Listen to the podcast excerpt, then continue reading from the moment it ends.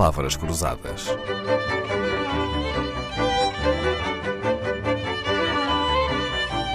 Porque quase tudo é uma questão de semântica. Quando convidámos Virgílio Nogueiro Gomes a vir contar-nos histórias e curiosidades da mesa ao Palavras Cruzadas, este conhecido gastrónomo não nos deu sopa. Trouxe também alguns ensopados, caldos e potagens. E que diferença há entre elas, Virgílio Nogueiro Gomes?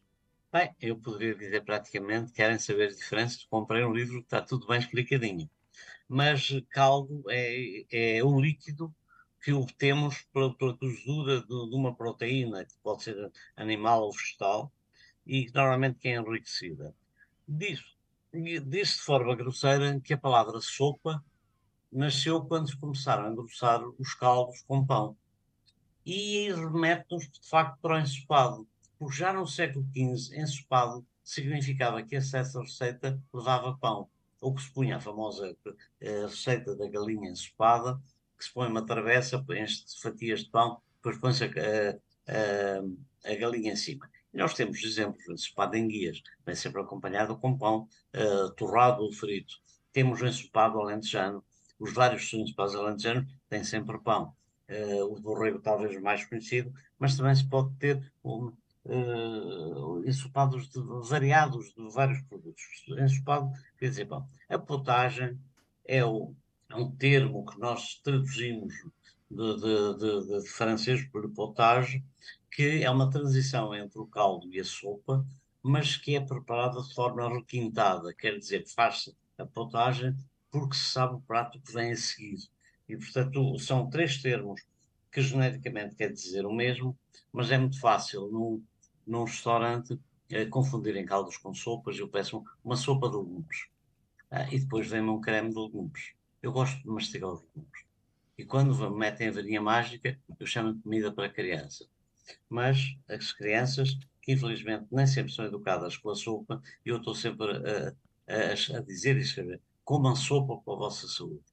É um alimento completo, fantástico, por todos os, todos os nutrientes, os que são hidrossolúveis, a, a passar por umas vitaminas, ficam naquela água. Uma pergunta, Virgílio Nogueiro Gomes. Então, se o caldo resulta da cozedura de uma proteína, por que chamamos caldo ao caldo verde? Essa é a minha grande questão, e escrevo já e eu insisto em, em não entender porque é que uh, o, Será porque não é engrossado com o caldo verde só terá aparecido no século XIX. E nessa altura é, a primeira, é se calhar a primeira sopa que ela é engrossada com batata. Porque anteriormente fazia-se com castanha. E como já não é engrossada com pão, ficou um caldo. Mas hoje não, para mim o caldo verde é das sopas mais interessantes que temos. E, e, e eu estou sempre a dizer porque é que se chama, porque é que se chama caldo e não sopa. Portanto, estas, estas estas designações instalam-se que não se conseguem desinstalar nem corrigir.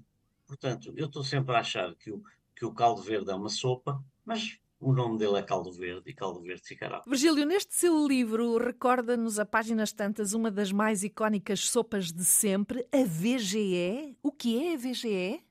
VGE, Valéry Giscard d'Estaing. O antigo presidente que... francês? O antigo presidente francês. Foi Dá nome a uma sopa? Criou uma sopa. Uma sopa de trufas negras, atenção, em 1975, e, e se calhar foi, foi esta, esta razão que levou o presidente a passar por o nome do chefe de cozinha, foi esta sopa.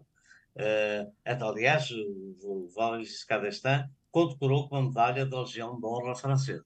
Havemos de provar uma VGE, então, não é? Ah, ah, até disto já há falsificações portuguesas. Muito bem. Voltando a Portugal, ombreando com o caldo verde, a canja de galinha. Ah, está bem. A canja é o verdadeiro caldo. Veio de onde? Vem, vem, da Índia.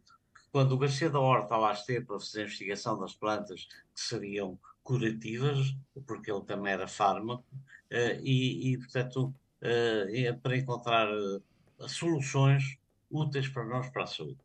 O que é certo é que ele, dois ou três dias de estar na Índia, começou a ter grandes febres, teve três dias de febres, e foi curado por uma senhora batizada católica, que era Maria, há poucas Marias, não é?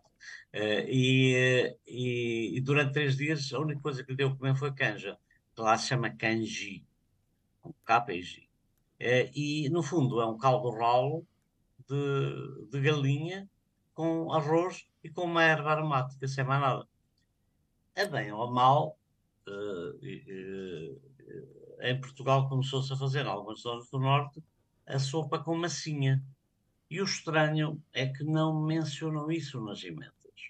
Eu acho que quando tem massinha devia ser canja de massinha, porque a canja é de arroz.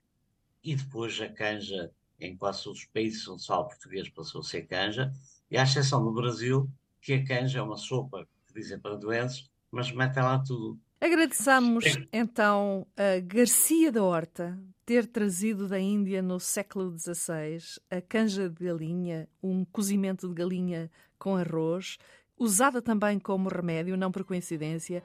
O capítulo das sopas no livro do nosso convidado termina com um sábio conselho que já aqui foi repetido pelo próprio: comam sopa pela vossa saúde.